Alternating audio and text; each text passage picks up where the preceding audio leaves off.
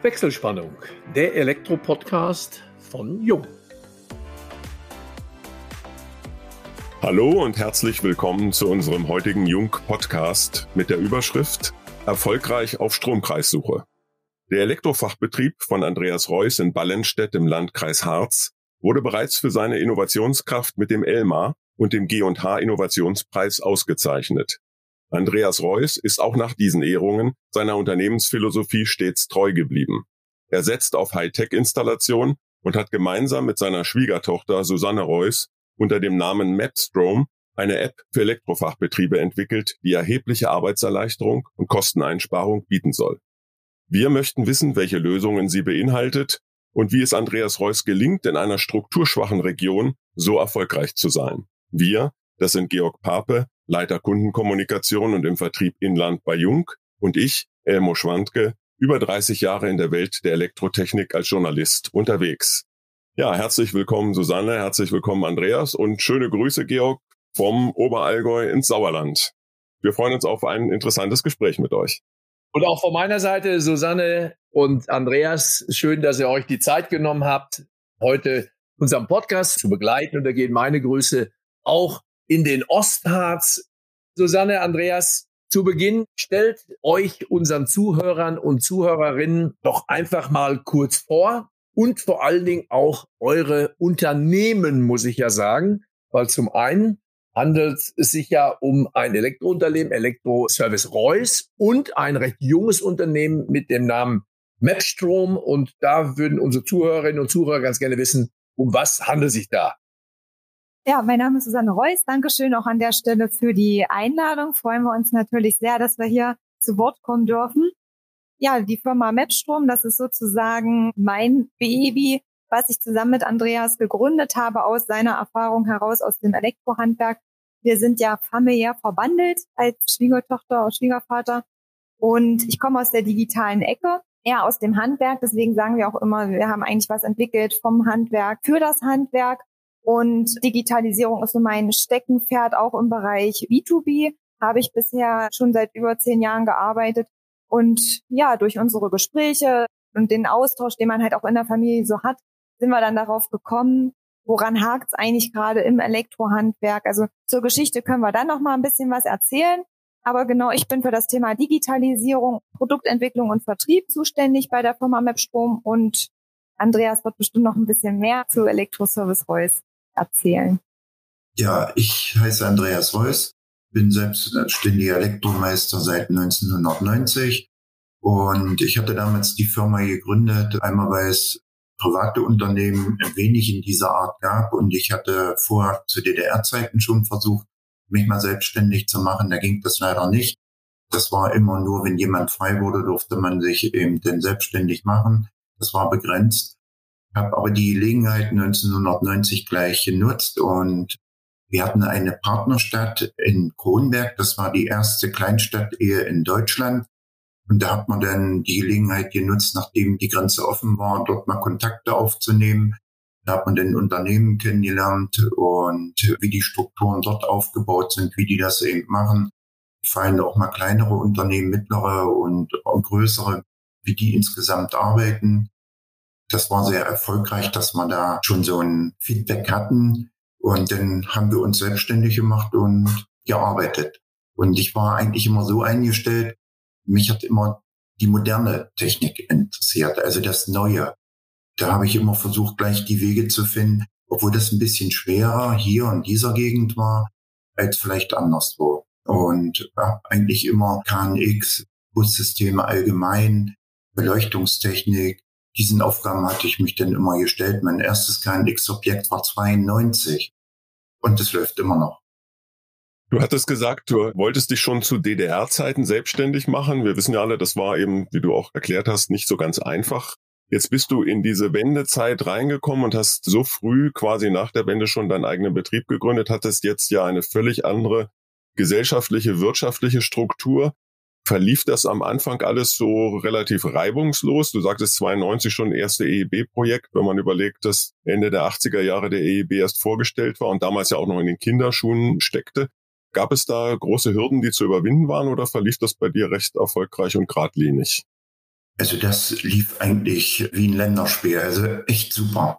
Wir haben uns selbstständig gemacht, die Aufträge kamen im rein und man hat die Sachen abgearbeitet und ich hatte mich dann speziell eigentlich auch für interessante Objekte eben, wie das Theater Beinstedt, das war wie so ein eigenes Kind oder damals unsere Bibliothek in Beinstedt. Das war gerade so ein Übergangsbau.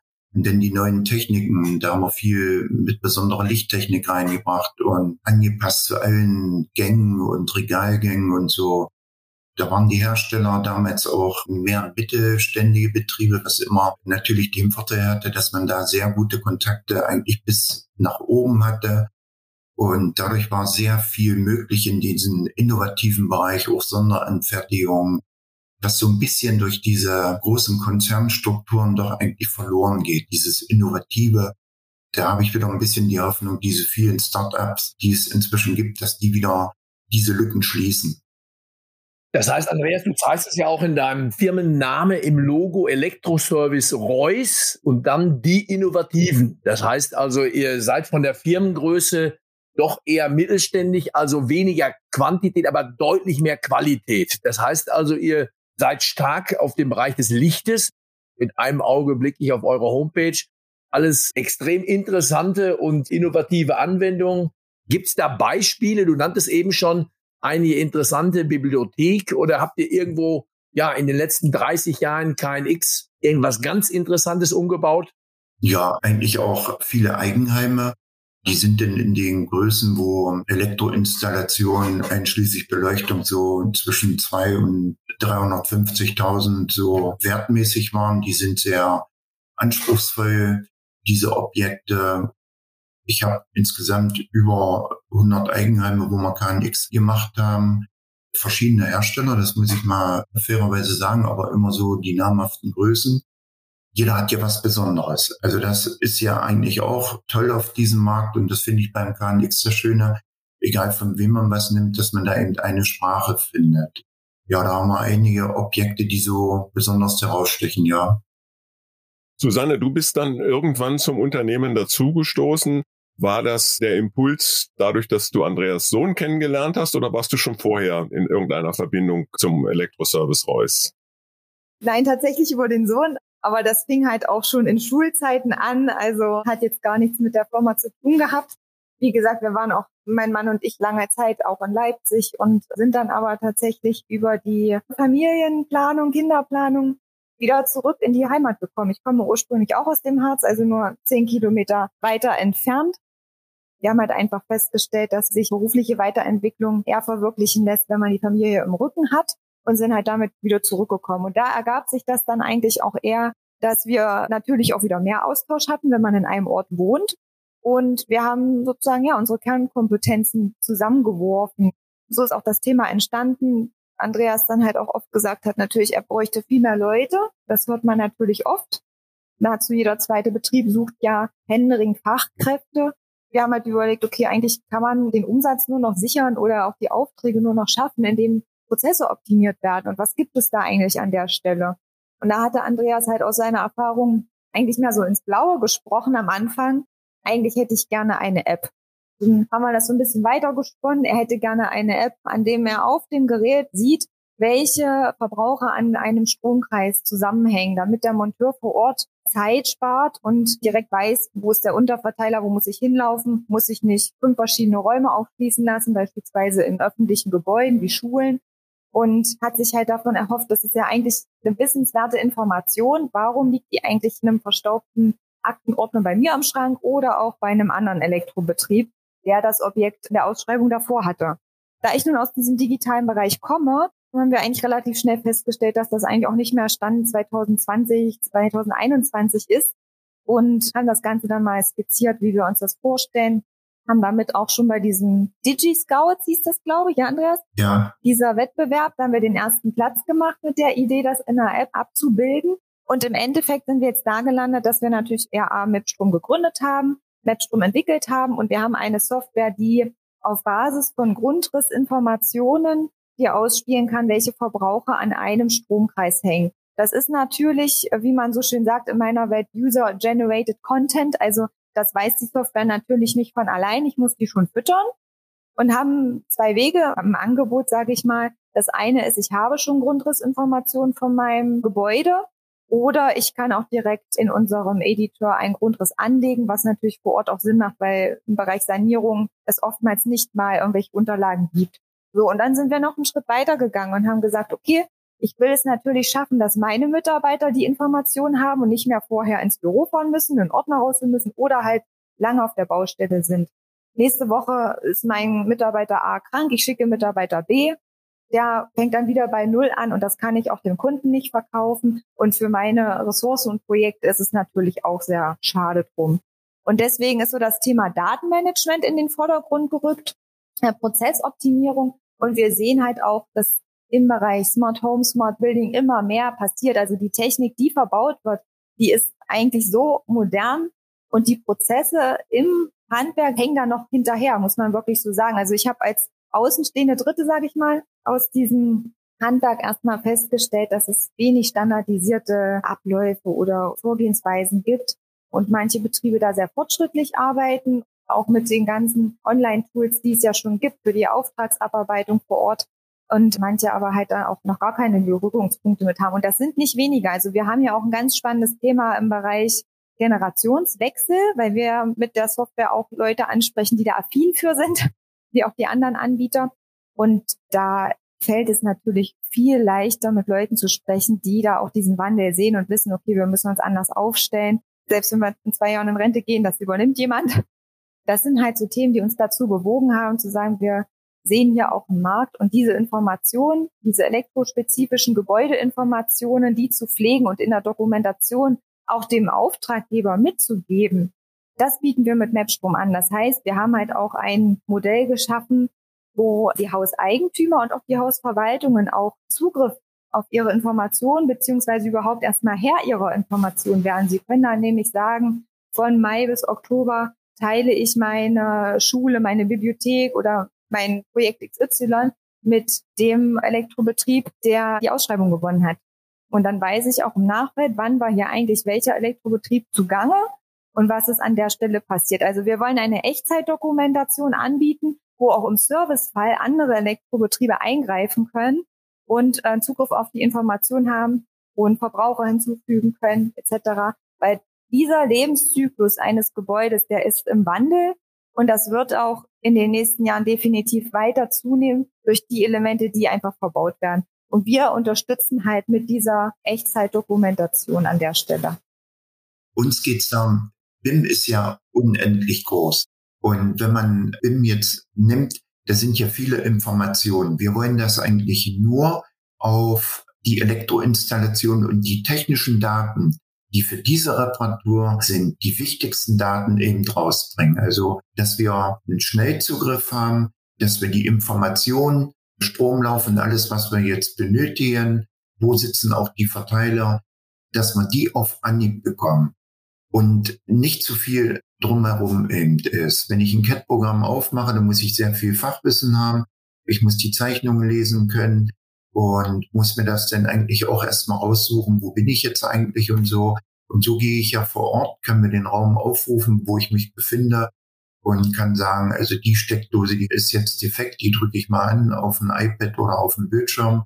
Dann wird das eben dargestellt, welche Stromkreise da mit dranhängen und finde das eigentlich relativ schnell diese Ursache, woran es liegen kann.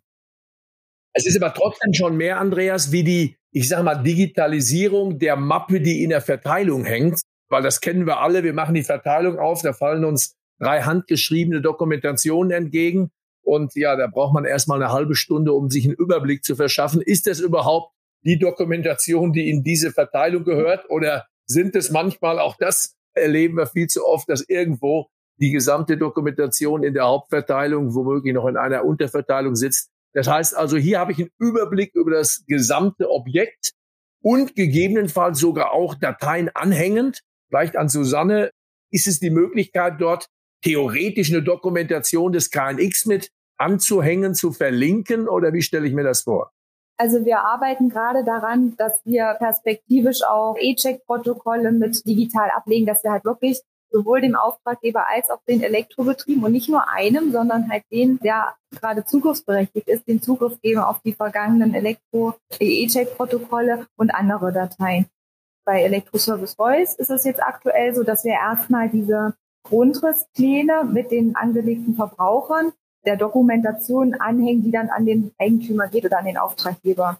Wir wollten halt unbedingt eine visuelle Aufarbeitung dieser Information, damit ich mich schneller zurechtfinde. Das heißt, ich habe einen großen Grundriss und ich möchte jetzt erstmal gucken, wo muss ich eigentlich hin? Muss ich in den Keller? Muss ich ins erste OG, zweite OG? Und diese Navigation, die kann ich halt mit Mapsprung ziemlich schnell vornehmen, weil ich das Gebäude sozusagen stückler.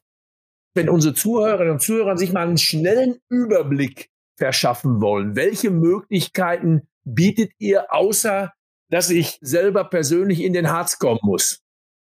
Wir sind ja online unterwegs. Das ist ja unser großer Vorteil. Das heißt, wir bieten auch auf unserer Website an, einfach unverbindlich eine kleine Software-Tour zu buchen. Und da zeigen wir die wesentlichen Funktionen und besprechen auch, wie ist eigentlich der Stand bei den Interessenten, sowohl bei den Elektrobetrieben als aber auch bei den Auftraggebern, Hauseigentümer, Verwaltungen.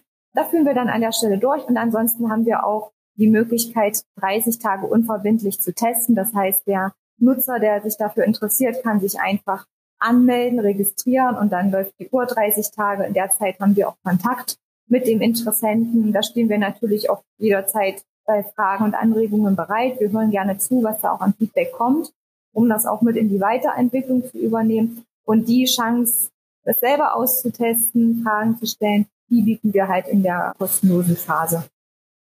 Ihr habt ja diese App entwickelt aus der Not heraus, wenn ich das so rekapituliere, weil A, Fachkräftemangel herrscht und B, weil du, Andreas, natürlich unzufrieden warst, wenn du zu Objekten gekommen bist und buchstäblich, wir haben es ja so genannt, erfolgreiche Stromkreissuche, den Stromkreis nicht sofort gefunden hast und dadurch natürlich auch wertvolle Zeit verloren hast. Das heißt, ist ja auch eine Frage der Kostenoptimierung.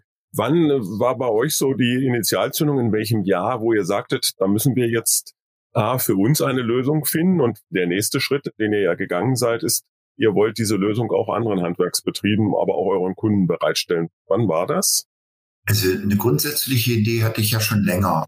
Ich wusste bloß nicht, wie man so greifen soll, wie man das so vor Ort gleich immer darstellen kann. Nehmen wir mal an, das KNX. Wenn die Firma A gearbeitet hat und den zweiten Bauabschnitt kriegt die Firma B, dann hat man die Unterlagen von denen ja bekommen. Man hat darauf weiter gebaut. Und wenn der dritte Zuschlag wieder an A ging, nur mal als Beispiel, dann haben die wieder weiterarbeiten können. Das hat nicht jeder immer alles neu gemacht. Und das war so einer dieser Grundgedanken, wo ich dachte, wenn einmal die Dokumentation fertig ist und sie ist digitalisiert, und das hatte ich öfters mit der Susanne dann besprochen, und da hat sie gesagt, Mensch, dann geht eigentlich nur eine App. Dass das auch in Echtzeit ist und vor allem jeder Monteur vor Ort nach Abrufen denn den Zugang dazu hat. Also das war eigentlich so der Hintergrund, dass wir gesagt haben, wir müssen das mobil machen. Es muss einmal eingepflegt werden, alles klar. Aber dass ich es dann abrufen kann, wenn ich es auch wirklich benötige. Und das war Ende 2018, Anfang 2019, wo es eigentlich konkreter geworden ist, wo wir die Idee auch mal durchgespielt haben, wo wir angefangen haben zu überlegen, wie muss der Prozess sein, welche Anforderungen haben wir, welche Anforderungen hat der Nutzer, welche Ausbaustufen machen da Sinn. Und dann hatten wir Ende 2019 auch eine erste Auftaktveranstaltung, wo wir natürlich erstmal das Adressbuch von Andreas äh, ins Boot genommen haben, mit Stakeholdern aus der Industrie, öffentliche Verwaltung, Elektrobetriebe, Schalterhersteller und haben dann erstmal unsere Idee vorgestellt. Was haben wir vor? Wie stellen wir uns das vor? Und haben dann Feedback an der Stelle auch eingeholt. Was macht Sinn? Was wünschen sich die Nutzer? Wo stehen die eigentlich mit ihren Datenmanagement, also was gibt es an Grundrissinformationen, wie, in welchen Formaten wird das benutzt. Ja, das haben wir uns dann für die Entwicklung mit auf die Fahne geschrieben. Das war sehr spannend. Und dann habt ihr letztendlich daraus ja ein Geschäftsmodell entwickelt. Wie läuft das in der Praxis, wenn ich jetzt Mapstrom nutzen möchte? Dann erwerbe ich eine Lizenz von euch. Wird die abonniert? Ist die dauerhaft? Wie schaut das so in der Praxis aus? Also der Elektrobetrieb da haben wir ein nutzerbasiertes Lizenzmodell. Das heißt also, jeder Nutzer zahlt ein kleines Entgelt pro Monat oder auch jährlich. Das kann sich der Nutzer entscheiden, wie er das gerne hätte. Und bei den Auftraggebern haben wir ein objektbasiertes Lizenzmodell. Da geht es halt darum, wie viele Objekte verwalte ich. Wenn ich es richtig verstehe, habt ihr zum einen ein Lizenzmodell nach Größe oder auch Anzahl der Projekte und ein weiteres nach Anzahl der Nutzer. Wenn also ein Großinstallateur die App auf, ich sag mal, 150 iPads oder Smartphones hat, ist das ein etwas anderes Modell wie derjenige, die vielleicht nur als Ein-Mann-Betrieb unterwegs ist und eben nur auf einem oder zwei Endgeräten die Software nutzt. Das ist richtig. Wir unterscheiden ja zwischen zwei Hauptzielgruppen. Das ist nun mal einerseits der Installateur und zum anderen der Objektinhaber, der ja auch perspektivisch da auch andere Funktionen mit haben wird und auch bei den Elektrobetrieben mit den unterschiedlichen Nutzern vom Auszubildenden bis zum Vorarbeiter etc. werden wir das auch noch mit unterschiedlichen Rechten ausstatten. Und für die Dokumentation und Kommunikation wird es ja auch immer wichtiger sein zu sehen, wer hat was gemacht. Wenn ihr in die Zukunft schaut, wo liegen da noch Potenziale der Weiterentwicklung oder gibt es vielleicht schon Ideen, noch zusätzlich ganz andere Softwareprodukte zu etablieren? Also wir arbeiten mit der Hochschule Harz an einem Projekt, das wir im Bereich Bilderkennung weiter vorankommen, um diesen Initialaufwand bei der Grundrisspflege auch zu minimieren, dass ich direkt aus dem Bild heraus sehe, das ist eine Wand, das ist ein Fenster, das ist eine Tür und das in unsere Software übersetzt wird damit ich halt diese Wände beispielsweise auch verschieben kann, damit halt das kein einfaches Bild wird, was wir in der Software haben, sondern halt auch digital veränderbar ist mit der Zeit. Also haben unsere Zuhörerinnen und Zuhörer in den nächsten Monaten, Jahren dann noch viel zu erwarten zum Thema Mapstrom, zur App und einiges mehr. Ich würde jetzt ganz gerne nochmal zurückspringen, Andreas, auf dein Unternehmen beziehungsweise auch deine ehrenamtliche Tätigkeit. Du bist ja seit Jahren Obermeister der Elektroinnung Aschersleben und Quedlinburg und nichtsdestotrotz auch in der Handwerksoffensive Sachsen-Anhalt im Thema Prozessoptimierung unterwegs. Das heißt also, dort treibst du auch die Digitalisierung voran. Gib uns vielleicht mal einen kurzen Einblick, was dich motiviert, auch in der heutigen Zeit weiter ehrenamtlich tätig zu sein und seit wann du dieses Amt überhaupt bekleidest. Also in der Elektroinnung bin ich ja von Anfang an gleich 1990 beigetreten, weil ich fand das eigentlich gut, wenn Gleichgesinnte sich zusammentun und Erfahrungsaustausch und solche Sachen eben machen. Obermeister bin ich seit 2000 und da hatte ich eigentlich immer den Hintergrund, ich kenne eigentlich keinen Futterneid, das muss ich immer sagen. Und ich fand das immer schade. Es gibt sehr viele Berufskollegen, die wirklich gut aufgestellt sind, die ein unwahrscheinliches Fachwissen haben und dass wir uns gegeneinander immer so kaputt gemacht haben, was Preise und solche Sachen eben betrifft, weil auch damit die Auftragsmenge nicht so wie Anfang der Wende eben da war, sondern dann irgendwann dann doch mal nachließ und so ein Wettbewerb eben stattfand. Da dachte ich immer, vielleicht kann man das auf diese Art und Weise so zusammenfügen, dass man den anderen nicht mehr so als Konkurrenten sieht, sondern als Mitstreiter und das gibt so Situationen, wo man sehr gut mit anderen zusammenarbeiten kann, weil die ihre Stärken haben. Da gibt es so einen harten Kern, die arbeiten sehr viel zusammen und jeder nutzt eben seine Stärken. Und dadurch profitiert am Ende doch jeder.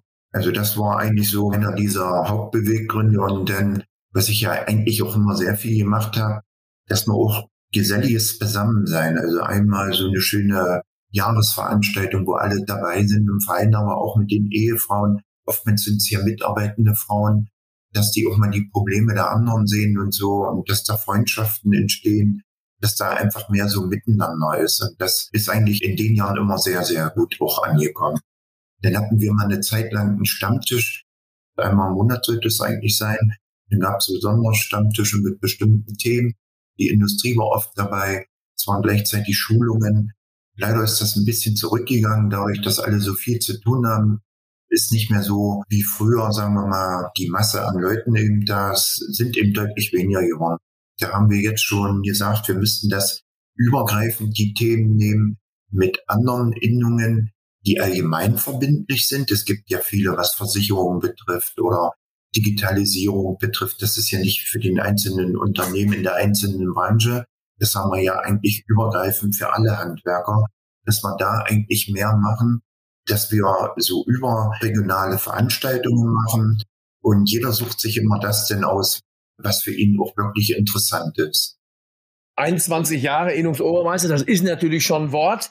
aber symbolisiert, glaube ich, auch einen gewissen Trend, dass es also auch im Ehrenamt gewisse Nachwuchssorgen gibt. Oder wie seid ihr seitens eurer Innung aufgestellt?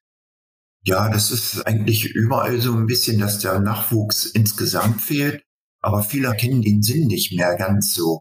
Es läuft gut und sagen, wozu brauche ich die? Aber dass wir insgesamt auch Standards festlegen, dass wir viele Normen mit dabei sind, die festzulegen, dass es uns insgesamt dadurch sicherer gemacht wird, unsere Arbeiten zu machen, das verkennen viele ein bisschen. Andreas, du hast auch im gesamten Podcast immer wieder auch betont, wie du innovative Techniken einsetzt, dass du von Anfang an EIB, heute KNX, protegiert hast und vorangebracht hast und dann natürlich mit deiner Schwiegertochter zusammen auch diese Prozessoptimierung, Digitalisierung in einem Handwerksbetrieb, in deinem Handwerksbetrieb auch für andere dann vorangetrieben hast. Euer Betrieb, und ihr lebt ja auch dort, befindet sich ja in einer relativ strukturschwachen, historisch allerdings hochinteressanten Region an der Straße der Romantik. Wallenstedt hat, ich glaube, knapp 9000 Einwohner, wenn ich das richtig in Erinnerung habe. Wie schafft man das in so einer strukturschwachen Region so erfolgreich zu sein? Viele Betriebe, auch die sich in Ballungszentren befinden, haben häufig auch Schwierigkeiten, KNX-Projekte zu realisieren, überhaupt erstmal zu bekommen, zu akquirieren. Und dir scheint das offensichtlich problemlos zu gelingen. Wobei du ja auch einen Schwerpunkt im Lichtbereich noch zusätzlich hast, wo du dich auch von vielen anderen unterscheidest. Einmal muss es Spaß machen, das, was man macht. Das ist ja überall so. Also wenn man das bloß noch als, wie es jetzt in diesem Jahr eigentlich war, wo so viel Druck war an den Aufträgen, da muss man denn genau sondieren. Also was ist jetzt eigentlich wichtig? Wie mache ich das? Viele meiner Berufskollegen, die nehmen sich manchmal so eine Themen nicht an, weil die zum Anfang sehr aufwendig sind. Wenn man dort aber einmal drin ist in diesem Rhythmus, dann erkennt man vieles, was eben sinnvollerweise für diesen und jenen Kunden ist und was man lieber lassen sollte. Da wächst viel Erfahrung raus. Bei diesen ganzen Digitalisierung, was wir immer so vorhatten, die haben wir von Anfang an auch mit CAT-Programmen gearbeitet. Was ich immer gemerkt habe, ich hatte viele Aufträge bekommen, dass ich von Anfang an saubere Zeichnungen übergeben habe, obwohl ich das Angebot eigentlich parallel dazu mit abgegeben habe. Also wie oft ich dadurch Aufträge bekommen habe, weil das einfach sauber ausgearbeitet war. Das war so ein gewisser Erfolg. Also man hat das praktisch eben gezeigt, was man da auch machen will. Man kaufte nicht die Katze im Sack sozusagen. Ja, und viele sind ja berufsfremd. Die könnten sich das manchmal nicht so vorstellen, was da genau passiert. Da wir von der Region auch Ballenstedt sprachen, seid ihr euch dieser langen Geschichte der Region bewusst, vielleicht für unsere Zuhörerinnen und Zuhörer? Ballenstedt hat ein Schloss, wenn das richtig ist, und ist auch, glaube ich, die Geburtsstätte der Askania. Aus dieser Linie ging dann ja auch Katharina die Große hervor in Quedlinburg, ja vis-à-vis -vis in der Nähe bei euch. Heinrich I., der Reichsgründer, hat seine Grablege dort. Ist euch das immer so präsent? Was bedeutet das für euch? Beinstütz ist ja Wiege Anhalts. Albrecht der Bär war der erste Markgraf von Brandenburg. Und man sagt ja, dass er Berlin gegründet hat, also die Ortsteile Bär und Lien, jenseits der Spree. Und daraus ist dann Berlin geworden. Ja, liebe Zuhörerinnen und Zuhörer, das war jetzt Elmos kleiner Exkurs in sein Spezialthema, nämlich der erweiterten Geschichte, ist zugegebenermaßen, deswegen habe ich mich mal bedeckt gehalten, nicht unbedingt mein Thema möchte jetzt aber gegen Ende des Podcastes noch auf unsere Rubrik Hobbys, private Aktivitäten zu sprechen kommen. Und Susanne und Andreas, wir haben euch jetzt in den letzten 30 Minuten kennengelernt. Und Andreas sprach es gerade nochmal explizit an, es muss Spaß machen. Das heißt also, ihr erledigt da keinen Job, sondern macht das auf Berufung. Aber trotzdem die Frage, was macht ihr in eurer Freizeit, wenn ihr keine Software, keine App entwickelt, oder keine interessanten Licht- oder kein X-Objekte realisiert? Ich habe zwei kleine Kinder. Da ist schon recht viel Zeit für die beiden geblockt. Also na klar, die Zeit in der Familie. Wir wandern gerne gerade hier im Harz, also auch wieder zum Thema Region. Haben wir unwahrscheinlich viele schöne Möglichkeiten, hier Erlebnisse zu machen oder Sachen zu erkunden mit der Familie, mit Freunden. Vielen Dank, Susanne. Ja, Andreas, Gibt es da was außerhalb der Firma, außerhalb der Familie? Na, einmal Familie sowieso. Die Enkelkinder, die machen auch unwahrscheinlich viel Spaß, das muss man sagen. Und ich freue mich jetzt schon auf die Weihnachtszeit, weil sie dann wieder schmücken. Und dann nehmen sie mich anscheinend in Anspruch, aber die machen das sehr anspruchsvoll inzwischen. Macht richtig Spaß. Und ja, selber mache ich immer meinen Frühsport, also Joggen und ich gehe immer baden, egal wie die Temperaturen, wie das Wasser ist, Sommer wie Winter und das ist eben für die Gesundheit. Oh, Andreas, das hört sich spannend an. Das heißt, du gehst immer baden, egal wie die Jahreszeit ist. Das hört sich nach Outdoor an. Das heißt, da gehst du draußen in einen See, Fluss oder wie stelle ich mir das vor? Ja, wir haben so einen Waldteich, der ist zwei Kilometer entfernt von mir. Der wird den Berg hochgejoggt geht man denn seine Runden Bahnen und schwimmen und im Winter wird eben ein Loch ja, wenn es Eis drauf ist. Das heißt, man gewöhnt sich jetzt im Herbst so langsam an die Temperaturen. Kurz dazwischen gefragt, Wassertemperaturen, 10 Grad? Hm, ja, das hat zu 7 Grad bei uns. Boah, Respekt, muss ich sagen. Also das ist mal ein Hobby, haben wir hier auch noch nicht gehabt, Elmo. Das stimmt. Vor allem, wenn das Wasser so zwei Grad wärmer als ein Speiseeis ist, dann kommen bei mir wenig Badegefühle auf. Wir haben schon immer mal gesagt, eine Radtour zusammen machen, aber das würde mich schon interessieren. Ich ja, übe das so richtig soft. Ich dusche morgens kalt, aber erst nachdem ich mich warm eingeseift habe, so die letzte Minute und da kommt schon Schnappatmung auf, wenn ich mal in der bin. Das hört sich richtig interessant an und beim Folge-Podcast, den wir in ein, zwei Jahren, so hoffen wir gerne nochmal durchführen, dann die App näher beleuchten und dann Schauen wir mal, ob der Elmo oder der Papa auch schon mal ins Eisloch gesprungen sind. Kann ich nur empfehlen. Glaube ich. Das heißt, du trocknest dich, das muss ich jetzt vertiefen. Du trocknest dich dann ab und ziehst dich wieder an und läufst zurück. Ich lasse mich an der Luft trocknen und dann laufe ich zurück. Immer noch was, was einen härter machen kann, fand ich persönlich jetzt sehr interessant. Ja, in dem Sinne schalten wir für heute unsere Wechselspannung frei bedanken uns bei allen Zuhörerinnen und Zuhörern recht herzlich fürs Zuhören. Wir hoffen, es hat euch Spaß gemacht und freuen uns wie immer über eine Weiterempfehlung. Falls ihr Fragen haben solltet, beantworten wir die euch gerne unter kundencenter.jung.de. Schon jetzt freuen wir uns auf euch beim nächsten Wechselspannungstalk, dem Jung Elektro Podcast.